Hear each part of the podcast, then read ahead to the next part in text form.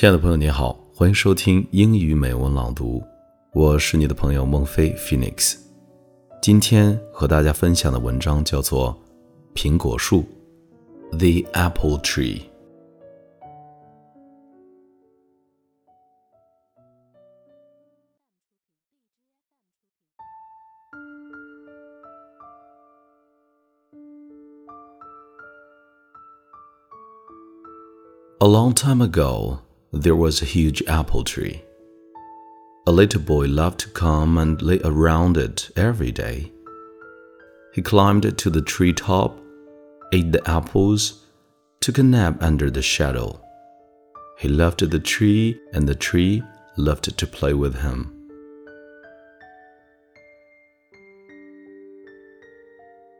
Time went by. The little boy had grown up and he no longer played around the tree every day. One day, the boy came back to the tree and he looked sad.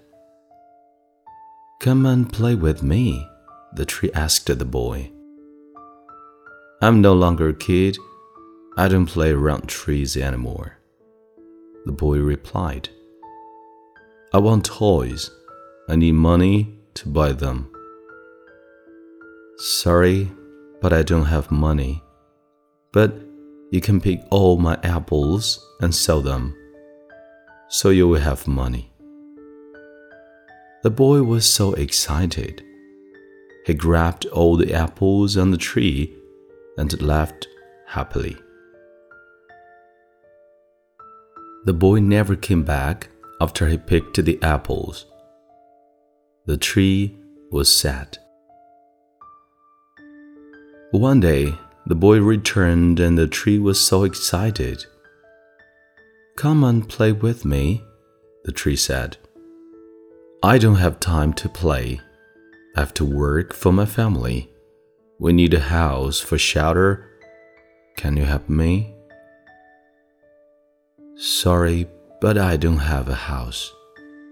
But you can chop off my branches to build your house.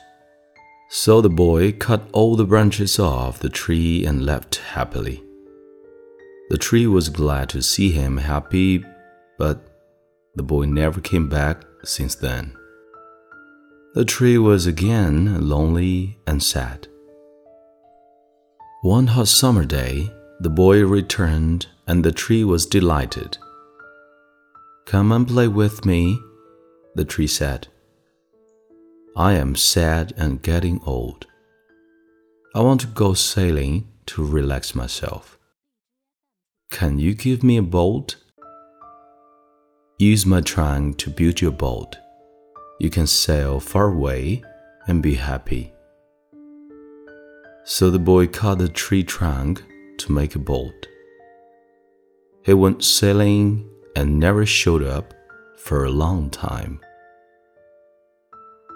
The tree was happy, but it was not true. Finally, the boy returned after he left for so many years.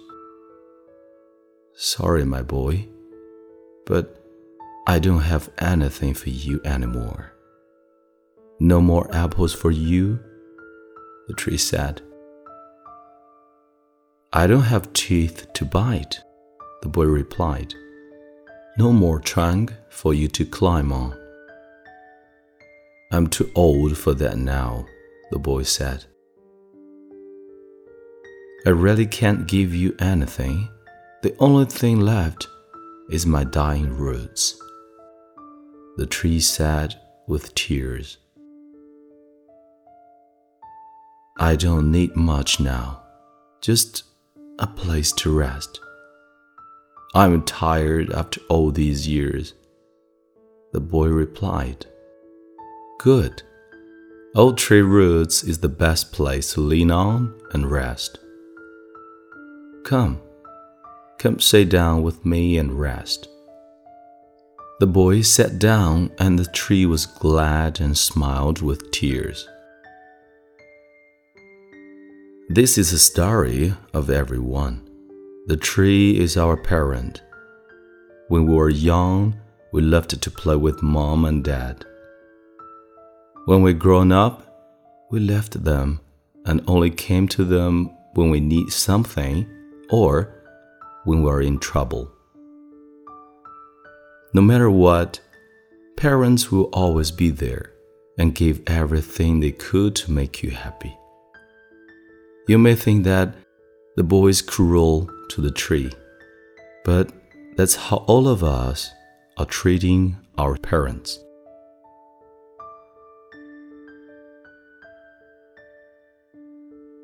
再次感谢你的收听，这里是英语美文朗读，我是孟非 Phoenix，让我们下期再会。Thank you for listening. Good night.